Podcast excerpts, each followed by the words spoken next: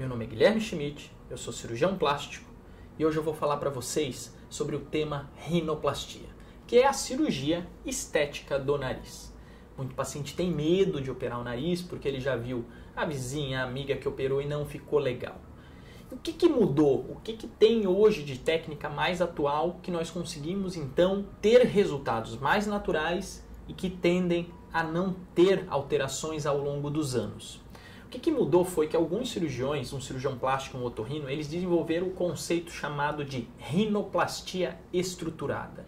E o que, que é essa rinoplastia estruturada? Quando a gente vai fazer a rinoplastia, a gente abre essa pele, pele do nariz e o nariz nada mais é do que ele tem uma estrutura de teto. Como vamos simular como se fosse o teto de uma casa. Então, a partir do momento que a gente tirar normalmente o famoso ossinho ou a giba osteocartilaginosa, a gente abre esse teto. E algumas coisas mudaram. Hoje em dia a gente abre esse teto, mas preservando principalmente a mucosa nasal, sem haver ressecção de mucosa. Normalmente retirando apenas a parte septal, sem tirar as partes cartilaginosas triangulares, que seria, vamos dizer, o telhado. A gente tira só a viga central. Mas mesmo assim, a partir desses dessa técnica, a rinoplastia estruturada, viu-se que estruturando esse teto, estruturando a ponta, estruturando o nariz em si, os resultados tendem a ser muito mais duradouros e mais naturais. E aí isso se faz através do que? O septo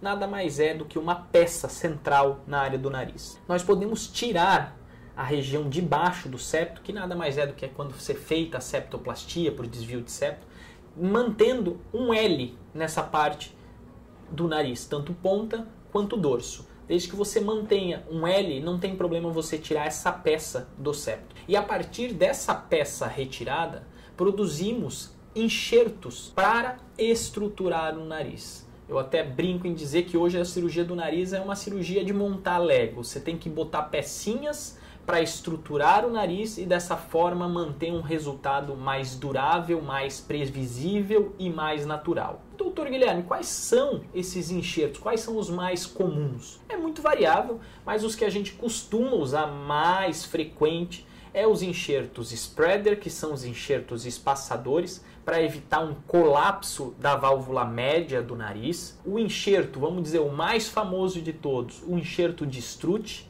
que é um enxerto para estruturar a posição da ponta, que é naturalmente a cicatrização nasal sem essa estruturação tende a retrair a ponta para trás, então esse é um enxerto extremamente importante. Temos ainda os enxertos de shield graft, que são os enxertos de ponta para aumentar a projeção da ponta, os enxertos de batem, os enxertos alar graft, que é essa região do nariz, e ainda vamos ter nos casos onde a gente tem um dorso baixo, ao invés do ossinho, ele é muito baixo, a gente vai ter os enxertos de dorso. Associado a isso, ainda podemos fazer enxertos de cartilagem picada, enxertos de fáscia, que seria aquela, vamos dizer, a pelezinha da carne que nós podemos tirar dessa região temporal para mascarar eventualmente alguma assimetria que o paciente possa ter no nariz. Então, feito isso, procure cirurgiões plásticos que façam a rinoplastia estruturada. Ela, normal, no meu ver, é a técnica hoje em dia mais atual, mais indicada para ser feita a rinoplastia. E com isso, os resultados tendem a ser mais duradouros, mais previsíveis e com menos chance de sequela no nariz do paciente e também associado preservar a função respiratória, que isso é muito importante. Essas eram as informações que eu tinha para falar para vocês sobre rinoplastia. Caso tenha alguma dúvida, manda para a gente nos canais de comunicação, procure a gente nas clínicas de Gaspar ou Itajaí, que a gente vai ter um prazer imenso em responder e receber vocês. Um forte abraço, muito obrigado.